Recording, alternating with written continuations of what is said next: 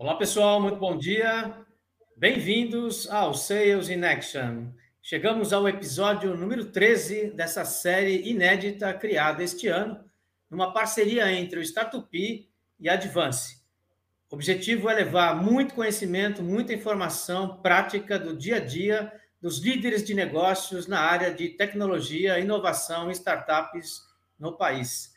É, esse programa tem o patrocínio da Sempre IT, uma empresa que aposta e investe na transformação digital dos negócios no país. Hoje nós temos aí um convidado super especial, é, que a gente tem uma admiração muito grande, acompanha de perto esse trabalho aí há muito tempo. Franklin Luzes, muito obrigado, bom dia, obrigado pela sua presença. Bom dia, Geraldo. Bom dia, é, internautas. É um prazer estar com vocês aqui no Sales in Action. Pretendo contribuir aí com o desenvolvimento e o crescimento das empresas do Brasil. Muito obrigado. Bom dia, Dagoberto. Bem-vindo aí a mais um episódio juntos. Bom dia, Geraldo. Muito obrigado pelo convite, pela oportunidade de estar no Sales in Action e principalmente pela oportunidade de aprender, apresentar o Franklin o Franklin seguramente é um dos, ah, um dos profissionais que eu mais admiro no mercado. Ah, há anos que ele vem defendendo no mercado, ajudando as empresas de tecnologia, ah, modificando esse ecossistema, transformando esse ecossistema forte, robusto. Né? Então, antes de mais nada, Franklin, parabéns pelo excelente trabalho de décadas que você está fazendo no mercado brasileiro. O Franklin ele é vice-presidente de inovação, transformação e novos negócios na Microsoft Brasil. Ele iniciou a sua carreira na Microsoft em outubro de 2002. Logo em 2013, ele passou para ser vice-presidente da Microsoft Participações, uma subsidiária da Microsoft Brasil, criada com o objetivo de fomentar o ecossistema de startups no país. Antes da Microsoft, ele foi presidente executivo, presidente do Conselho de Administração da MHW, a empresa fundada por ele na área de e-learning, inovador na época, super inovador na época, e a empresa foi adquirida pela Xerox e eleita como a empresa do ano pelo Amprotec. O Franklin recebeu vários prêmios, incluindo jovem empreendedor de software pelo CNPq Softex, Orgulho Carioca pela Prefeitura do Rio de Janeiro e Microsoft uh, Global Gold Club Choice de 2020. Mais uma vez, muito obrigado, Franklin. Eu queria te convidar para você rapidamente falar a respeito da sua carreira, antes da gente entrar nas cinco regras de ouro. Perfeito, Dago. Obrigado aí pela introdução. Então, como você bem colocou, eu sou um empreendedor de natureza. Assim, eu acho que continuo empreendendo. Agora é, sou um empreendedor corporativo. Antes, um empreendedor é, de, que tinha a sua própria empresa. E por que, que eu abri minha empresa? Eu sou engenheiro de computação, formado pela PUC do Rio de Janeiro. Quando estava na faculdade, vendo as histórias do Bill Gates, da Microsoft, do Steve Jobs, da Apple, naquela época eram os dois mais famosos, não, não existia ainda Google, Waze, etc eu vi que eles abriram a empresa na casa dos pais, numa garagem, com aquela vontade de mudar o mundo. Então, eu falei, perfeito, tenho, estou na garagem, estou na faculdade, moro com meu pai, tenho vontade de mudar o mundo, então abri a minha empresa, como você bem colocou, de e-learning. Né? Hoje, com o Covid, todo mundo tendo que trabalhar de casa, estudar de casa, está super badalado, mas naquela época, algumas décadas atrás, realmente foi uma inovação muito grande. E a gente teve sucesso, a gente recebeu investimento de risco uh, rounds aqui no Brasil, fora, abrir uh, nove países, uh, incluindo Estados Unidos, México, Argentina, Colômbia, Chile, Venezuela. Então, a gente realmente fez muito para a época. Eu tenho orgulho dessa história. não fui unicórnio, porque nem existia unicórnio. O primeiro unicórnio agora foi em 2019. Então, e é por isso que eu aceitei o convite da Microsoft, porque é, ainda mais tendo a oportunidade de trabalhar nesses países e estar nos Estados Unidos, lá no Silicon Valley, a gente vê que o Brasil não era é, é tido como um país inovador, é, os empreendedores e empreendedoras brasileiras não eram ainda tidos como é, realmente é, participando do, do, da escala global, muito olho para Israel, China, Índia, e o Brasil uh, não participando dessa, desse, desse clube. E eu realmente queria colocar o Brasil no radar, então esse foi o objetivo de criar a Microsoft Participações, de criar dois fundos de investimento. Na época também o Brasil não tinha uma, uma, uma, uma família de fundos, né, grupo, o mercado robusto de venture capital no Brasil, principalmente nessa área de seed, que foi quando a gente criou, a gente foi o primeiro multi-corporate fund do, do Brasil. E agora, mais recentemente, com o Fomento do Empreendedorismo Feminino, que também fomos o primeiro fundo de fomentar o empreendedorismo feminino no Brasil, criado lá em novembro de 2019, o lançamento oficial em março de 2020, o último lançamento da Microsoft Brasil antes do, do lockdown do Covid. E estamos muito felizes de estar realmente impactando o ecossistema brasileiro, é, gerando é, é, tendências como o multicorporativo, fundos multicorporativos, como fomentar a diversidade, empreendedorismo feminino, e, e estamos, é, eu acho que isso é um catalisador para o Brasil ter os unicórnios que tem hoje, já são mais de 13 unicórnios pelo CB Insight, Nubank é, é top 10 do mundo, então acho que a gente está realmente colocando o Brasil no radar, que é o objetivo que a gente tem de tra transformar o Brasil num país criativo, inovador uh, e com várias empresas uh, de classe global. E é por isso que estamos aqui hoje. Legal. E Franklin, se eu me lembro bem, você teve o privilégio de ter um mentor lá na PUC, que foi o grande papa de empreendedorismo no Brasil, né? Ensinou tudo o que a gente sabe de empreendedorismo até hoje, né?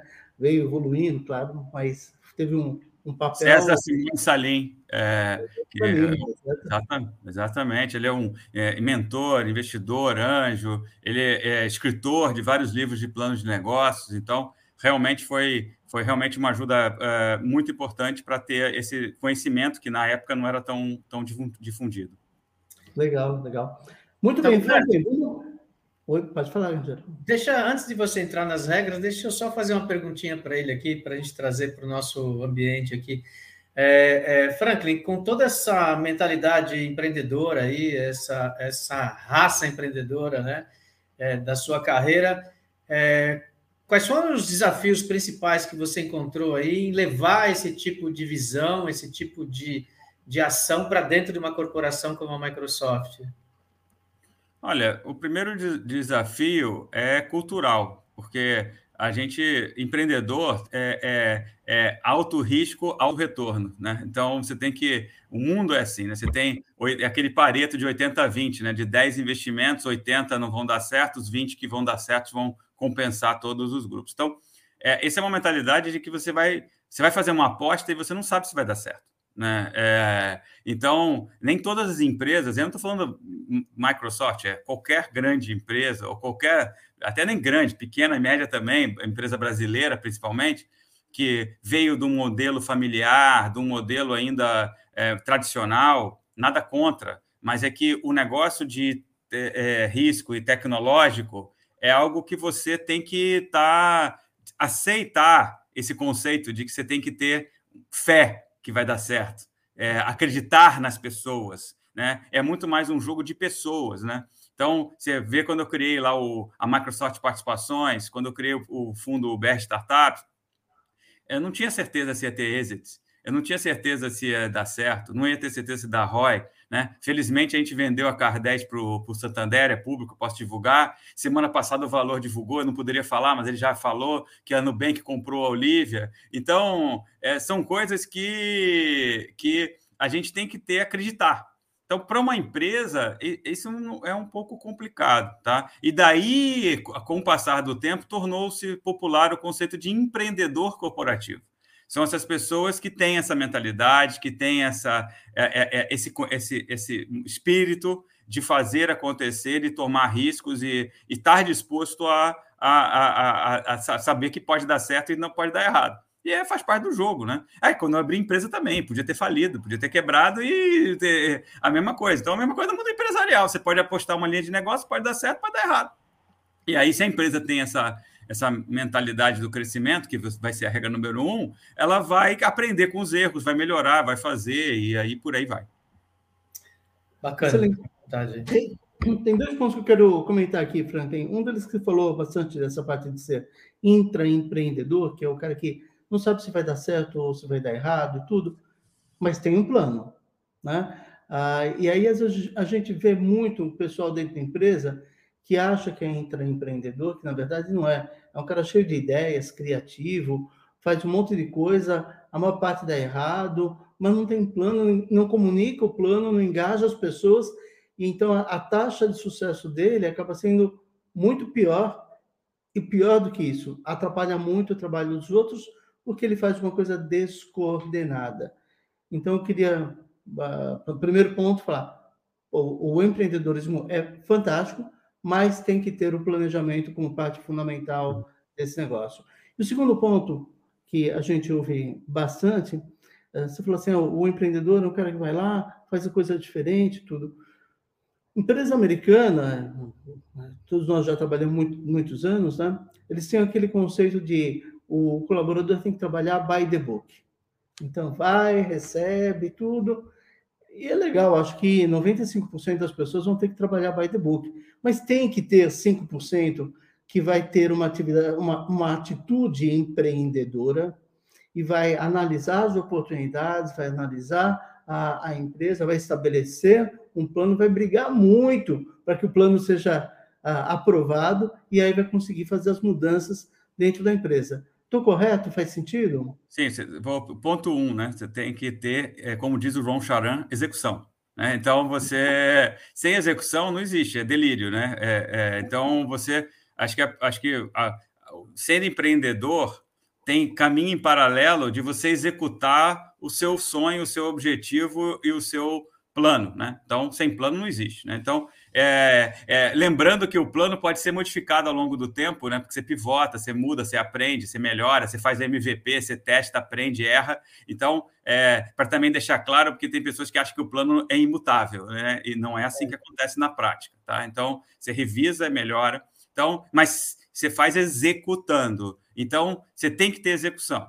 É, senão, é, eu tive que ter um milhão de usuários na, na, no, no, na minha empresa para poder receber o Série B, do round Série B. É, o, a primeira pergunta que o investidor americano fazia para mim: você tem um milhão de usuários? Se não, volta para o Brasil, a conversa acabou aqui. Então, para ter um milhão de usuários, tem que ter execução. Né? Então, é, esse é o tópico 1. Um. E, o, e, o, e o tópico 2, eu sou uma prova disso dos 5% que você falou. A gente é a primeira holding criada no mundo aqui no Brasil. A Microsoft Participações é uma, é uma subsidiária criada para fazer investimento. É, e eu tive que de, de, é, realmente é, é, é, convencer toda a, a cadeia de executivos do Brasil até o mundo para fazer isso acontecer. Mas é possível. Dá trabalho? Dá. Mas você tem que ter um bom plano, você tem que saber vender o peixe, você tem que saber convencer de que você sabe o que está fazendo, que as pessoas têm confiança de que você vai saber executar aquele plano uma vez aprovado. Que não é só o plano, é eu tenho a pessoa certa para executar esse plano. É, é, é, eu tenho. Essa pessoa também vai trazer pessoas, que uma pessoa só também não é o herói. Você vai trazer outras pessoas que vão ser capazes de desenvolver é, esse plano. Por exemplo, eu criei um fundo de empreendedorismo feminino. A rede do fundo, a Marcela, é uma mulher. Ou seja, imagina, é, eu não posso criar um fundo feminino com um homem tocando. Né? Então, a gente tem que ser capaz de trazer pessoas certas para tocar. E aí é o que é um empreendedor, né? Ter gente boa trabalhando para você, tem gente melhor que você, inclusive. É, você tem que reter talentos também, porque se a pessoa é boa, eu quero que ela fique na empresa, não quero que ela vá embora, né? E é por isso que a gente faz aquela ideia do, do, do, pensamento do dono, né? Da pessoa ter lá nos Estados Unidos, né? Stock Options, Stock Award. Ela é, é, Você pega quando uma empresa dessa unicórnio é vendida ou faz IPO, você tem poucos bilionários e centenas de milionários, né? Que são a grande, grande grupo que acreditou no sonho. É isso que eu acho que é a cabeça do empreendedor, e acho que é por isso que eu gosto de falar isso aqui com vocês, porque o Brasil precisa pensar assim. É, a mentalidade do empreendedor brasileiro tem que ser isso, do empresário brasileiro tem que ser assim. É. Você comentou rapidamente a respeito do mentalidade do crescimento, que é a primeira regra de ouro. Eu queria que você explicasse melhor isso. Sim, a primeira regra de ouro que eu, que eu gosto é mentalidade do crescimento, é um conceito criado ali para Carol Dweck, que é uma psicóloga americana, que inclusive criou um livro chamado Mindset, é, que é você tem que é, aprender, primeiro, aprender fazendo, é que nem andar de bicicleta. Você ninguém diz como é que anda, você tem que aprender a cair. E aí o cair, né, quando andar de bicicleta, você caiu, todo mundo ralou, todo mundo se machucou, alguns até pouquinho, outros mais, né? Ah, e, e aí você se levanta. Então você aprende com o erro, né? E você é, é, entende os motivos que geraram esse erro para você evitar que eles aconteçam ou faz melhor. Então, é, lidar com fracasso é importante, ou seja, não, não tem que fugir de fracassar. Você vai fracassar, mas o que, que você aprendeu com isso? Que, como é que você evita que isso aconteça? Por isso que lá em Israel, você abre muito, vê os, os empreendedores falando, eu falei três vezes, quebrei, e todo mundo bate palma, porque ele aprendeu muito naqueles exemplos de fracasso. Então, é. É, essa é a mentalidade do crescimento. E aí também, outro conceito importante da mentalidade do crescimento é aprender com quem faz bem. Não reinventar a roda, ver com quem faz bem. Você falou do Salim lá, é, de você pegar, pô, ele faz balão de negócio, ele é um grande mentor, vamos aprender com ele, vamos, vamos sugar o conhecimento é, é, para a gente é, de, positivamente, para que a gente consiga é, desenvolver e se inspirar em grandes exemplos, né? Acho que aquela é, é, é e aí sem ser o lado holidiano de, de, de herói, nada disso, mas se, entenda o, exatamente o que aconteceu né? É porque é sangue, suor e lágrimas. Você, você ser empreendedor é noite sem dormir, é desafio, é, é a família prejudicada, é, é, é, assim, é muito. Então, entende isso, é, veja a, a realidade nua e crua, e com isso você tem uma boa base para você desenvolver seu negócio. Isso vale para qualquer área, não, mesmo não um empreendedor, porque eu sei que aqui estamos falando de vendas, é a mesma coisa. Você vai vender um produto, às vezes você está com um pitch errado, às vezes você não tem um, um, um, mercado adequado. Você tem que mudar isso, você tem que tomar esse feedback, esse, é, pegar esse conceito, melhorar, aperfeiçoar e às vezes até mudar o produto. Né? Então, essa mentalidade de crescimento serve para qualquer área, não só para empreendedorismo. Eu acho que essa mudança que você falou de mentalidade de mudança, ela, ela é fundamental. A pandemia exigiu da gente que, que tivesse uma série de mudanças, né? Alguns conseguiram aprender com isso, alguns não, eu estou me, referen me referenciando à parte de vendas. Uh, nós estamos agora dois anos e meio em casa e eu tenho um vendedor que está dando graças a Deus que eu posso voltar visitar cliente, porque eu preciso da reunião olho no olho, eu preciso do cafezinho. Eu... A gente fala assim, cara, não, você não precisa disso.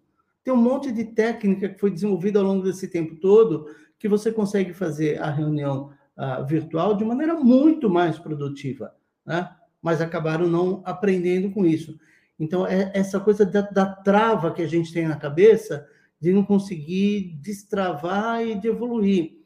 Você falou de empresário, eu, eu me lembro muito assim, a maior parte dos empresários da nossa idade aqui, minha e do Geraldo, que são muito mais velhos que você, da nossa idade, uh, começou lá atrás, quando vieram as grandes empresas do Brasil, Oracle, Microsoft, IBM, todo mundo virou canal dessas empresas. Então, não é que foi um, um empreendedorismo pensado, foi de uma oportunidade.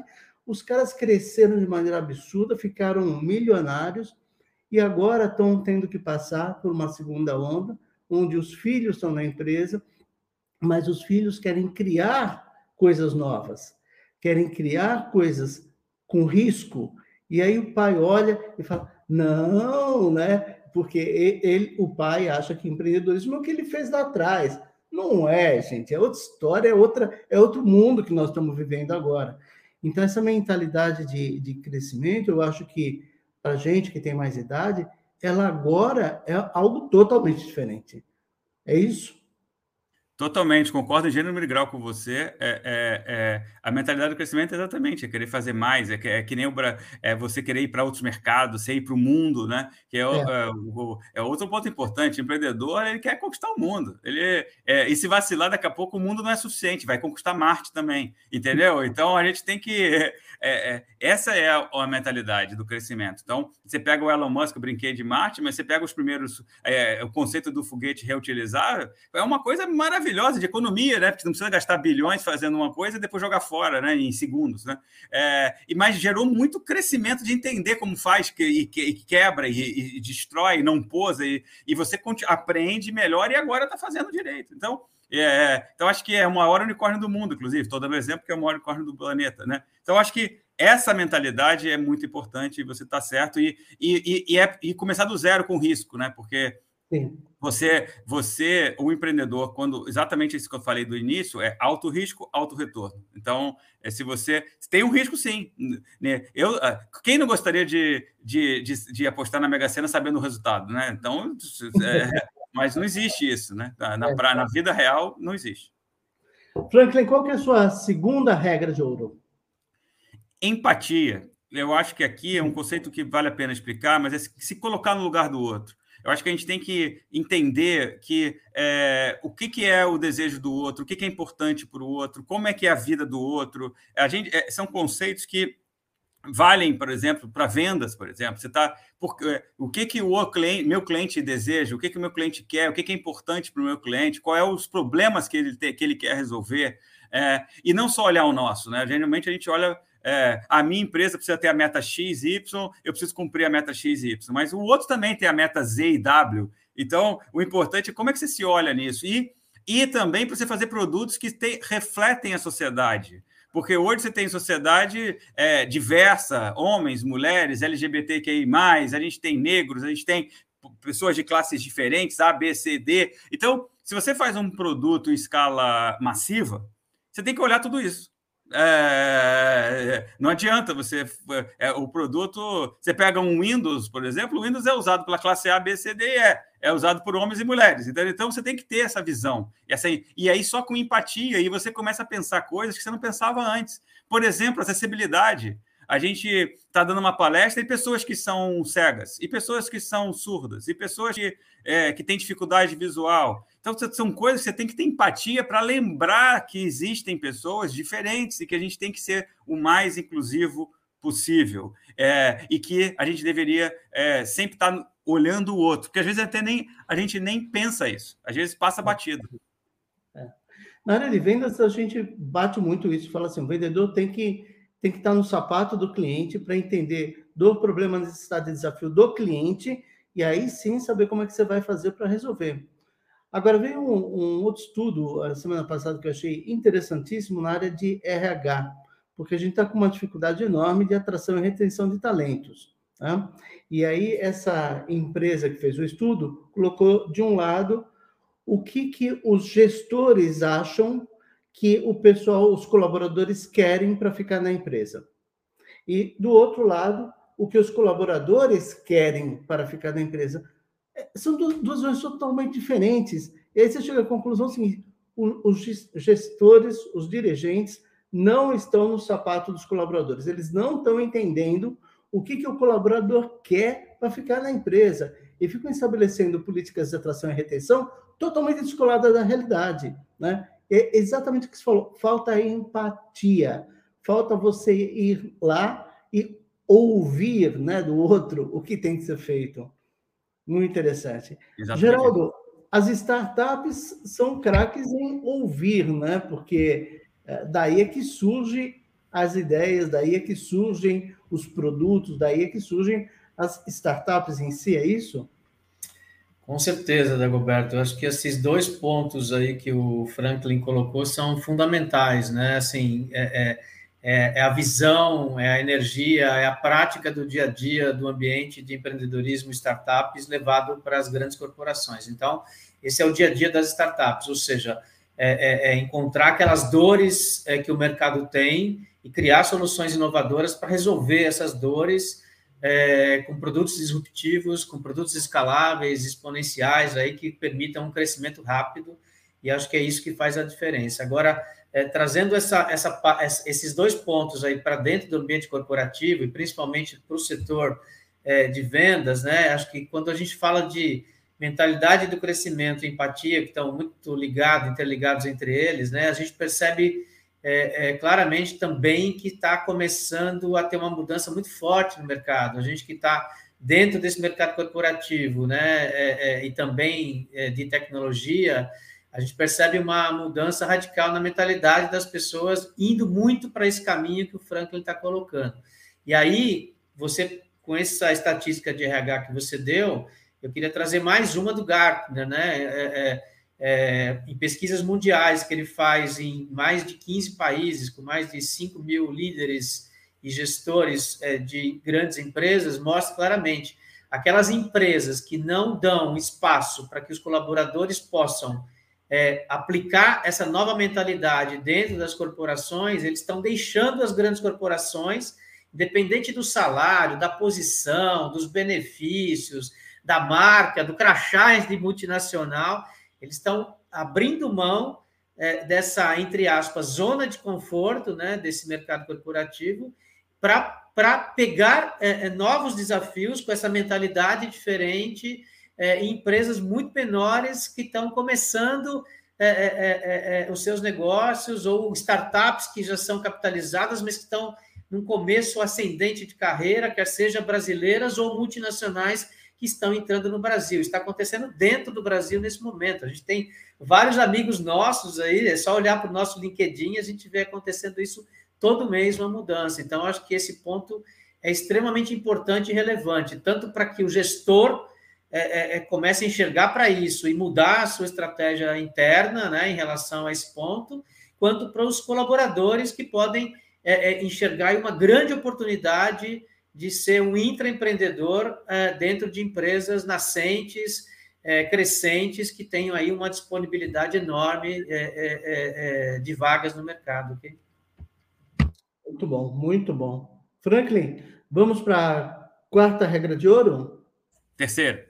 Terceira, opa, desculpe. É, almejar grandes desafios. Eu acho que é, é um tema muito importante, porque o empreendedor, como eu falei, ele quer conquistar o mundo. Ele, o Brasil é grande e muitas pessoas acham que o Brasil tem, tem, por ter dimensões continentais e que é bom o suficiente, né? O good enough, como diz o americano.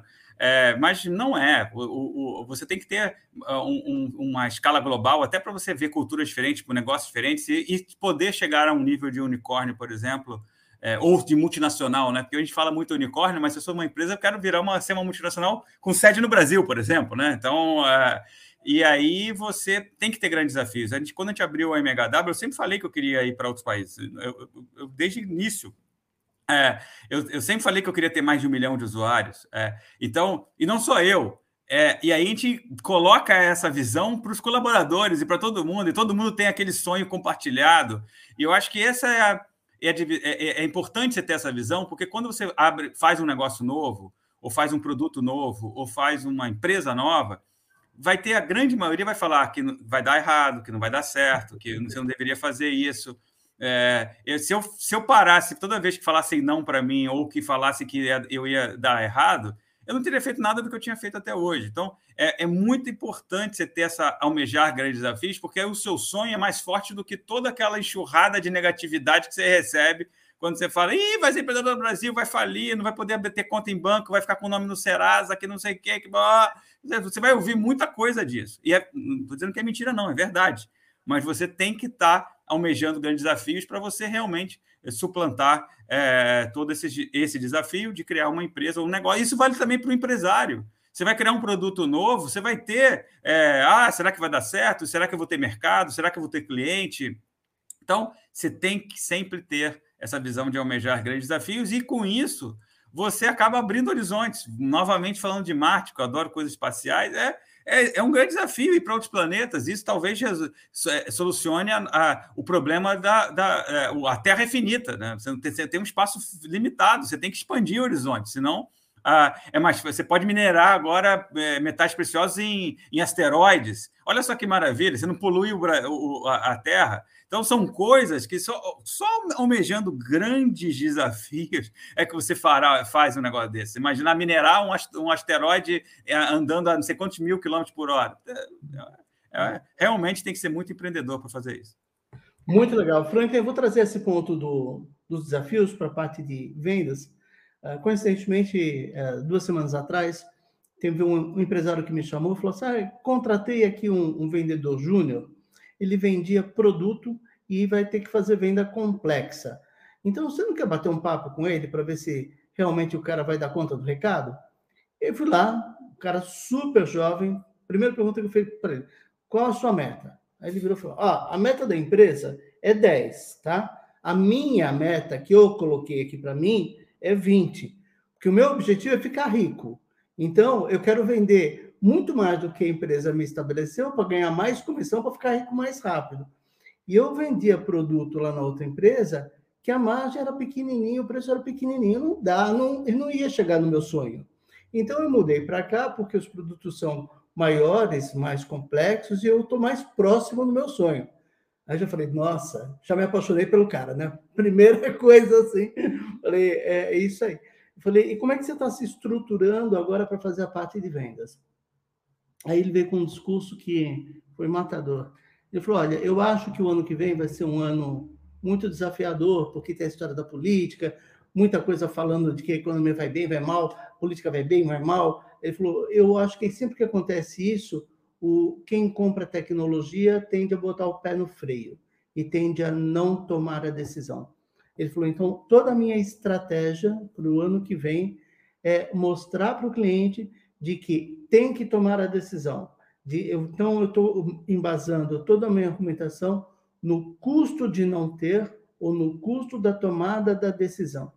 Quer dizer, é um cara que pensa grande, uh, independente de onde ele estiver, o, o, ele vai ter esse sonho grande. Eu adoraria que a gente tivesse 80% dos vendedores com uma mentalidade dessa, porque o país estaria uh, de, de, um outro jeito. Né? Essa é uma coisa que a gente vê um pouco mais na parte de startups, né? porque o pessoal é mais arrojado e tudo, mas aí, Geraldo, jogo a bola para você. Acho que a startup tem muito o desejo de como, mas não tem as ferramentas de como fazer. Então, quando você alia e ensina para eles técnicas de vendas, técnicas de abordagem, ele junta essa, esse grande desejo, essa grande garra que tem de desafio de vencer, e aí estoura a boca do balão. É isso?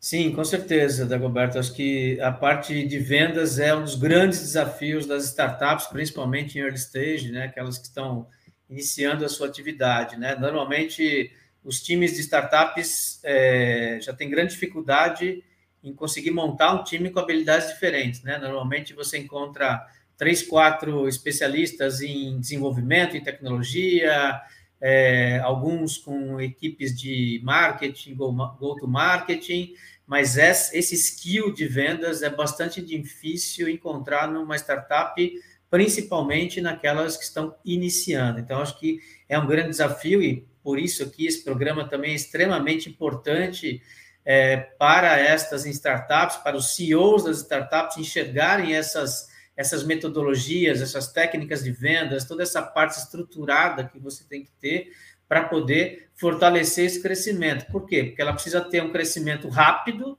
é, é porque senão ela não tem fôlego né, para continuar é, navegando, ok? Principalmente no início da startup, quando ela não é capitalizada, não tem investimentos, grandes investimentos, né?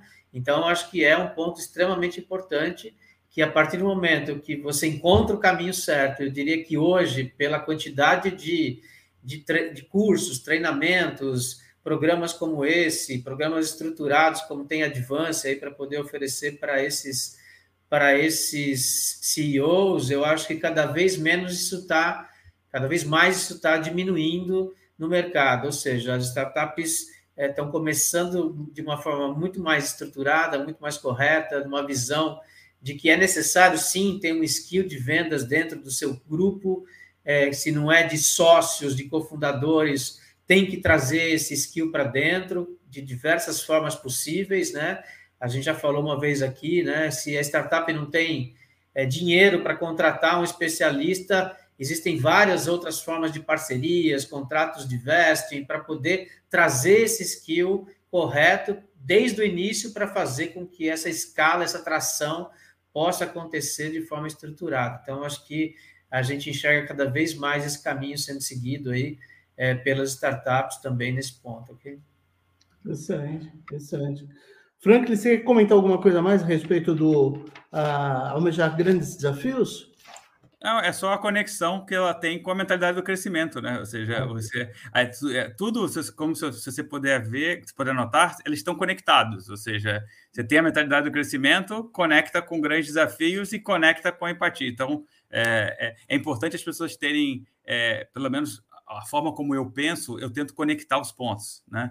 É, é. eu, eu, eu vou contar uma história rapidinha aqui, né? Quando eu trabalhei na Microsoft, eu tive a oportunidade de jantar com Bill Gates por conta de prêmio recebido. Ah, é uma situação, eu diria, bastante incomum, estressante. Levei uma pilha de papéis para poder apresentar a coisa e tudo, estava super bem preparado, né? Aí mostrei lá o que, que eu ia vender, como eu ia vender. Depois de dois minutos, ele botou a pilha toda assim de lado. Ele falou: tá bom. Fora tudo isso, que, que dá para ter de um big deal com um dos teus clientes? O que, que dá para pensar fora da caixa? O que, que dá para você, né, como você falou aqui, criar essa empatia, entender o cliente, estar nos sapatos do cliente, entender os problemas e necessidades, e aí você ter um grande desafio em cima disso. Cara, eu falei, putz, como é que eu saio dessa enrascada, né? e aí, acho que por sorte, não sei se. Eh, ele falava sempre que era, não tinha sorte, existia serendipidade, que era você estar no lugar certo, fazer uma coisa certa. Eu virei para ele e falei: olha, acabei de ver um produtinho muito legal aqui chamado Microsoft Money, acho que isso casa muito bem com os bancos nesse momento, e acho que seria legal levar isso para o Brasil. Né? Aí ele virou e falou: tá bom, se eu traduzir para português, quantas cópias você vende? Eu falei: putz, achei que era o jantar para premiação, né? Saí de lá com meta de vendas e foi, o produto deu super certo. Mas essa mentalidade que, que veio do dono da empresa e que permeia pela empresa toda, né, de o que, que dá para fazer diferente, como é que você como é que você está ali no sapato do cliente, como é que você faz essa parte de empatia e como é que você cria esses grandes desafios. Acho que isso contribuiu muito para o sucesso da Microsoft, não? Com certeza, eu acho que são conceitos que é, é, a, a, beleza desse conceito é que ele se aplica não só para a Microsoft, mas para toda e qualquer empresa. Né? Então, todos que estão escutando a gente poderão colocar em prática agora, né? nem amanhã, hoje. Né? É, é, então, acho que sim, com certeza. Eu acho que são conceitos que é, são escaláveis e replicáveis, né? Conceito de startup. É. Maravilha. Franklin, você, viu, você, viu, você viu o detalhe aí, né, Franklin? Ele levou um monte de papel, né? Porque não tinha nem celular nessa é, época. É, é. Hoje em dia eu levo, eu levo o tabletzinho, né? O pessoal quer ficar ali, né? fica mais fácil, assim, só fica passando assim. Só é difícil de enxergar ao contrário, tinha que ter duas a tela para cá e para lá, né, no jantar. Mas beleza. Brincadeira é, não, não, não, tinha essa tecnologia, é. não, viu, Geraldo? Levei um monte de papel e voltei com um monte de guardanapo escrito. então foi isso aí. Legal. Franklin, qual, qual, a quarta regra de ouro? É criar valor compartilhado. É, acho que aqui tem que ser bom para para você, tem que ser bom para o outro, tem que ser bom para a sua empresa, tem que ser bom para os seus colaboradores, tem que ser bom para o mercado. Então, esse é um conceito do Porter muito, muito importante é, é shared value, né, do inglês, para quem está querendo conhecer mais detalhes, que eu acho que a gente tem que ter esse pensamento, e isso reflete naquele lado da retenção de talentos que você falou. Porque Sim. essa é a essência de quando uma empresa do Silicon Valley faz um plano de stock options agressivos para os colaboradores, e aquilo que eu falei dos, dos poucos bilionários e centenas de milionários. Né? Então, eu acho que é exatamente isso, você compartilhar com o grupo. Né? Não é só você que vai ficar é, milionário, o vendedor também vai ficar milionário, ou, ou, ou os, a, a, os outros colaboradores vão ficar milionários. Você vai atrair gente boa, cada vez mais gente boa vai querer trabalhar na tua empresa, porque vai, vai ter a chance de crescer também. Então, eu acho que isso é muito importante e também nos negócios. Quando você faz um contrato de vendas, você tem que lembrar que você está vendendo algo, mas do outro lado tem alguém comprando. Então, tem que ser bom para quem comprou também. Se você, senão você não tem a, o famoso venda recorrente, que é o, todos os estudos que falam que é mais fácil você vender para quem já te conhece, quem já te comprou, do que você criar um, um, um, um comprador novo, né? Então, é, as pessoas têm que ter esse conceito de fidelização é, e venda recorrente. Ou, ou hoje em dia, né? Porque hoje você paga por uso, né? E aí você usou, pagou, não usou, não pagou. Ou seja, você tem que estar com o seu cliente feliz, porque senão você tem o churn, né? É, ou a perda, para quem não tá, quem não sabe o termo, mas é, isso é importante. E só você só endereça esses pontos com valor compartilhado. Que você tem que ter, ter, ser bom para ele que está comprando, para ele continuar comprando, para ele se sentir feliz, bem atendido, é, e aí você fidelizá-lo? Então, isso tudo faz, faz parte do conceito de valor compartilhado. Muito bem, muito bem. Uh, me lembra muito aqui, Franklin, uh, a gente atende muitos empresários né, na área de tecnologia e a maior parte deles fala assim, eu não tenho tempo de fazer planejamento, eu não tenho tempo de olhar o mercado, eu não tenho tempo de olhar o que o cliente quer, eu não tenho tempo da empatia, dos, grandes desafios, de criar valor compartilhado, eu não tenho tempo de nada disso. Né? A gente fala, Cara, então tem alguma coisa errada, você não é empresário, né? O empresário arruma tempo para isso.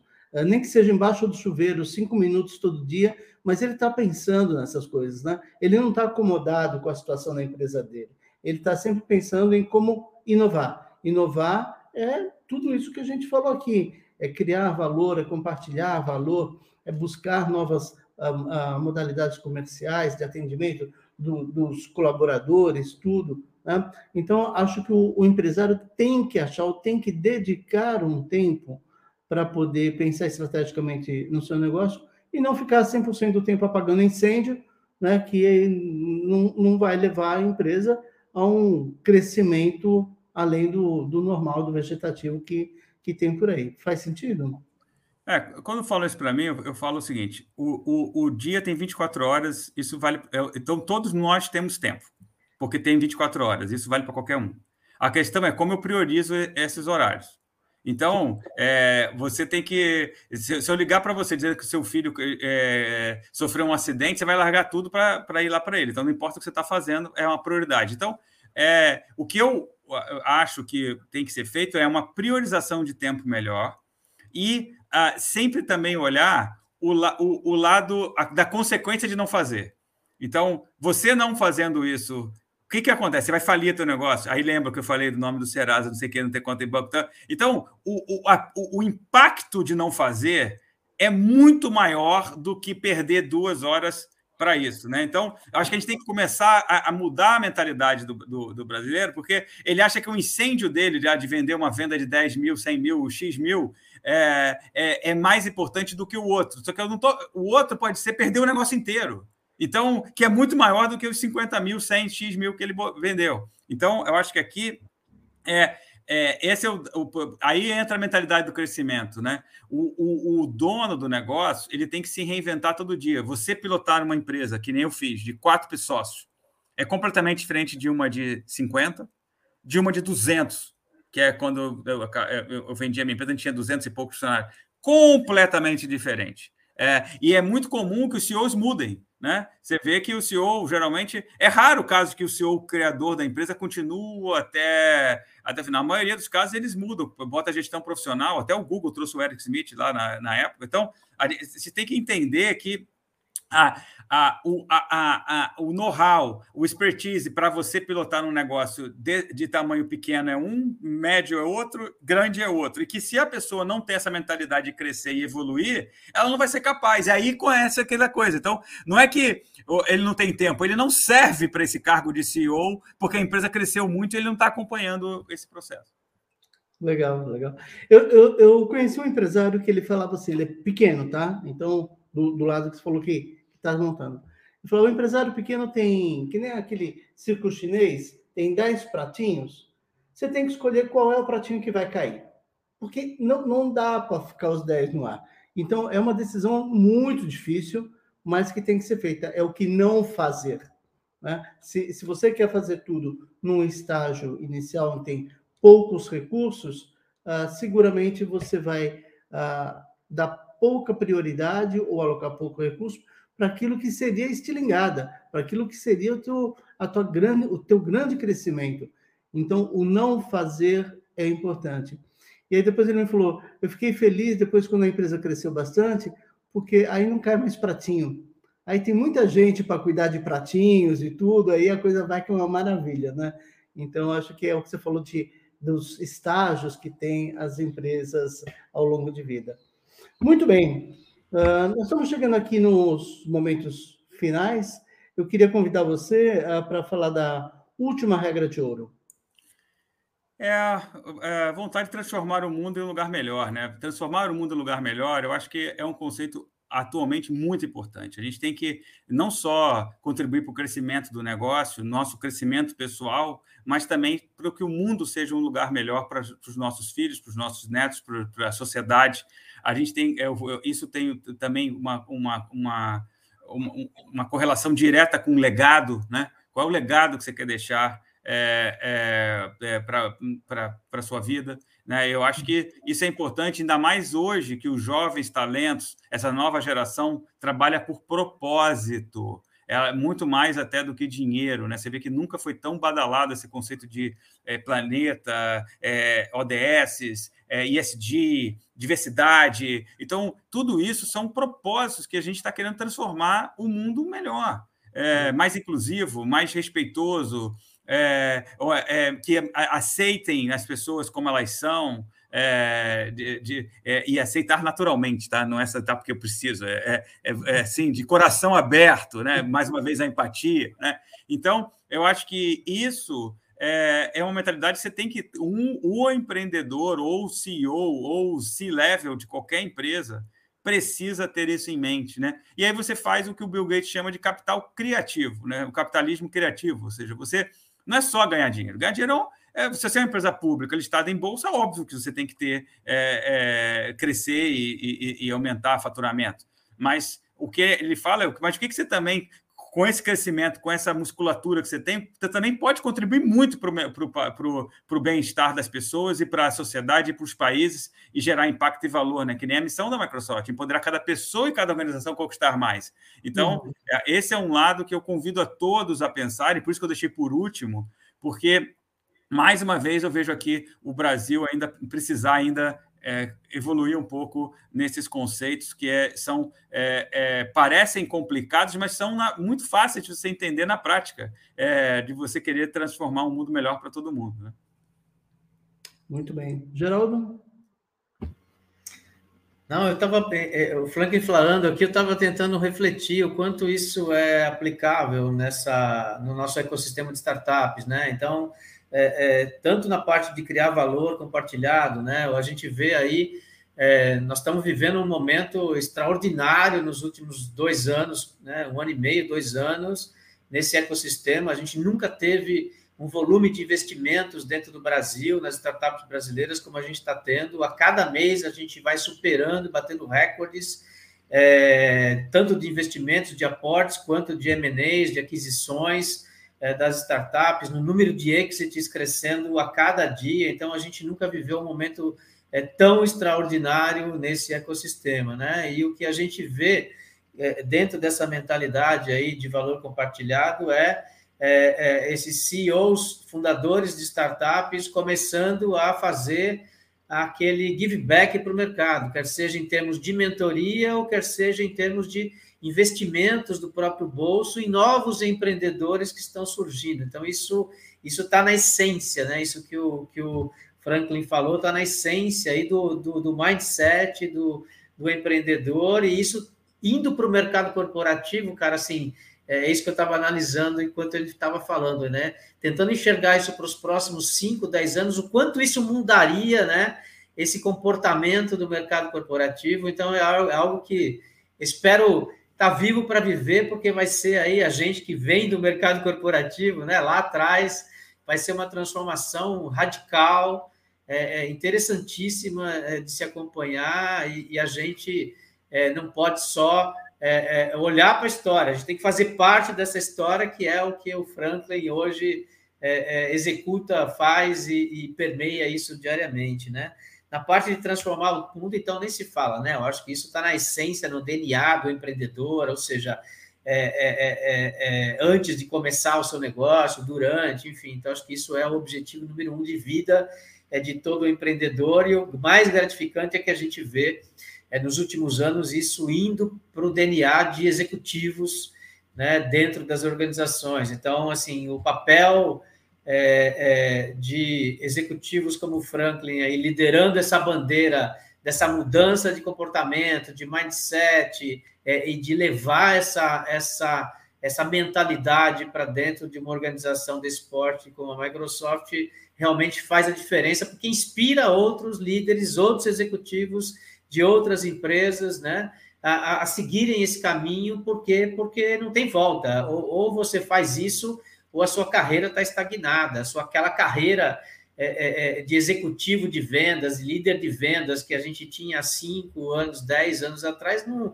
não existe mais e não vai existir daqui para frente. Então, é importantíssimo essa reinvenção, né, esse pivotar, não só no olhar do gestor da empresa, mas principalmente no olhar do colaborador também, é, para que ele possa efetivamente participar desse movimento, porque é, o cliente hoje, é o cara que, comprador de tecnologia, já está vivendo esse momento, ele já está pensando dessa forma. Então, se a gente, como fornecedor é, dessa cadeia, prestador de serviços, ou vendedor, ou, ou gestor de vendas que vai é, bater na porta desse cliente, e aí não importa o tamanho, né? Como o Franklin falou, pode ser uma média empresa, pode ser uma grande empresa, é, é, é, é tem que ter essa visão toda de transformação é, e essa vontade toda de querer mudar e se doar um pouco mais aí em relação a esse tipo de comportamento. Então, acho que acho que fechando aí essa parte, acho que está tá, tá fundamentalmente interligada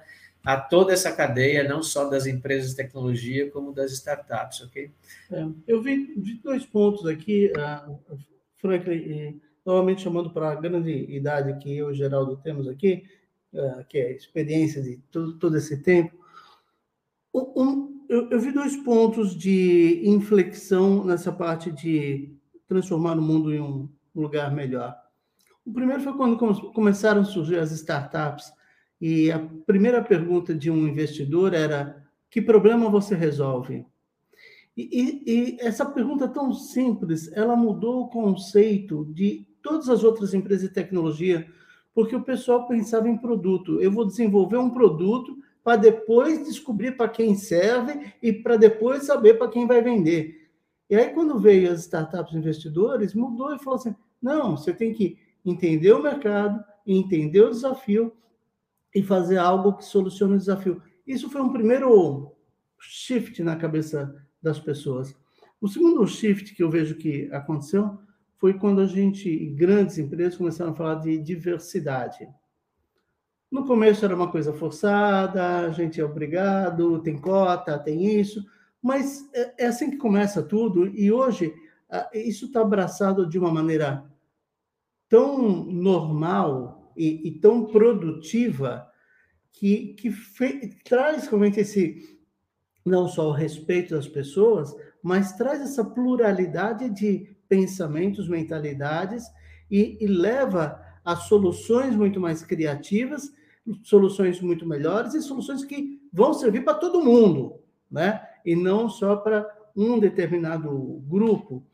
Vejo que nessa mudança, segunda mudança que, que, que veio com diversidade, a gente começou a falar muito da parte de liderança. Então, o líder não era mais só um grande executor, mas é um cara com habilidades e competências diferentes. Começamos a falar de soft skills, começamos a trabalhar toda essa parte de soft skills. Então, nos últimos 10 anos, eu acho que essas duas grandes mudanças, uh, elas permitiram que hoje a gente tenha essa discussão de como transformar o mundo em uma coisa melhor. E eu quero levar aqui para terminar essa minha parte, levar isso para o vendedor. Isso tem que estar na cabeça do vendedor quando ele for fazer a venda. Ele tem que entender que ele tem que ajudar o cliente dele nesse processo de transformação e que ele tem que levar soluções para que o cliente também possa transformar o mundo em alguma coisa melhor. E quando você leva isso, a decisão sai do bit byte, sai da parte técnica, sai da parte financeira e vai para a parte da estratégia da empresa, vai para o board da empresa que vai olhar a tua solução de uma maneira muito mais uh, interessante do que se fosse um produto para resolver algo muito específico. Então, acho que o vendedor tem que pegar e criar essa grandeza, né, e aí realmente coroa com tudo o que você falou aqui, de vender para o cliente dele essa, essa mudança do mundo, essa mudança de, uh, de mercado. É ajudar o cliente a se posicionar melhor em todo o mercado. Franklin, eu mais uma vez eu quero te agradecer muito a oportunidade. Para mim foi uma honra estar aqui. A gente se conhece há muitos anos. Eu te admiro há muitos anos. Sigo sua carreira. Você foi um guru para mim lá atrás. Ajudou muito quando a gente quando eu comecei a empresa. Então, uh, mais uma vez, obrigado. Você deu um show aqui uh, de bola para todos os empreendedores, gestores e vendedores. E eu queria, antes de passar a bola para o Geraldo, que você falasse rapidamente as cinco regras, só o título das cinco regras. Ok, obrigado, Agoberto. Regra número um, mentalidade do crescimento. Regra número dois, empatia. Regra número três, almejar grandes desafios. Regra número quatro, criar valor compartilhado. Regra número cinco, transformar o mundo em um lugar melhor. Excelente. Muito bom. Muito obrigado, Franklin. Geraldo. Eu agradeço aí para vocês também. Muito obrigado, Roberto, pelas palavras carinhosas e Geraldo pelo convite. Geraldo, por favor. Legal. Antes de terminar, Franklin, tem aqui uma pergunta, né? jornalista não podia deixar de te perguntar. Claro. Está no DNA. A, a, Fernanda te pergunta aqui, é, Márcio, a gente consegue colocar aí, né? Franklin, pode nos dar algum spoiler sobre as novidades da Wii, da Microsoft Participações, que vem pela frente aí? Sim, a gente, eu não posso citar o nome, mas a gente vai abrir uma área bastante importante com essa vontade de transformar o mundo, como eu citei, que é a área de clean tech. A gente vai ter anunciar um investidor novo para o I para essa área, que é um, uma área que eu tenho um carinho muito grande, que realmente vai impactar bastante a, a vida das pessoas e o, e o, Brasil.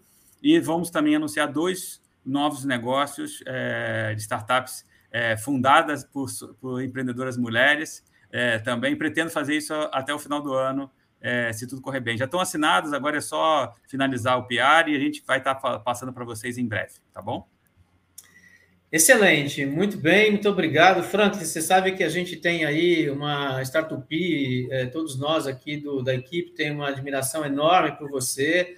É, Dagoberto, esse, esse cara que está aqui na nossa frente, aqui aí, ao vivo, é o cara do dia a dia. Uhum. Toda vez que a gente bate na porta dele para levar grupos para visitar o, o, o, Microsoft Technology Center, para conhecer as novidades, o futuro de coisas que estão lá dentro e ninguém está vendo, está sempre aberto. Enfim, é esse cara aqui o tempo todo, sempre igual, com essa mentalidade. Então, é, é, é essas cinco regras aqui, tenho certeza que fazem parte do dia a dia da vida do Franklin aqui, efetivamente, é, estão nessa jornada aí, dentro dessa carreira fantástica que ele tem dentro dessa organização. E para quem não sabe, entre outras funções, né, o Dagoberto falou no início aí, para quem chegou depois, é, entre várias responsabilidades, o Franklin é, é vice-presidente de inovação da Microsoft Brasil, vice-presidente da Microsoft Participações, criando essa empresa no Brasil. Eu lembro do PPT que ele mostrou lá,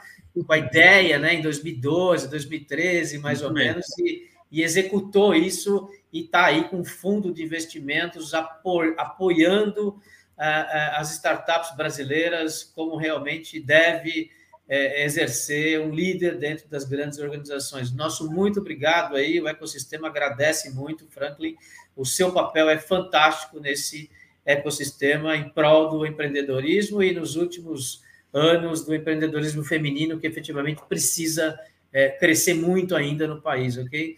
Muito obrigado pelo seu tempo, foi um prazer receber você aqui, cara. Muito obrigado, Geraldo, é, muito obrigado mesmo. É, é, é eu adoro realmente poder contribuir para o desenvolvimento e a melhoria do nosso país e dos, dos empresários do nosso país. Então, contem comigo, estou sempre aberto, fique à vontade, tá? E sucesso para todos. Muito obrigado. Maravilha. Dagoberto, muito obrigado aí. Chegamos ao final, nosso último episódio do ano, ok? Foram 13 episódios é, desde maio. A gente criou esse programa juntos, Startupia Advance, para poder levar este tipo de informação, de conhecimento prático e trazer efetivamente esses líderes nas áreas de gestão de vendas, nas áreas de empresariais, nas áreas de lideranças corporativas que estão fazendo a diferença nesse mundo corporativo da tecnologia. Para quê? Para que a gente consiga efetivamente levar valor, agregar valor ao ambiente de tecnologia, à área de vendas no mercado de tecnologia e principalmente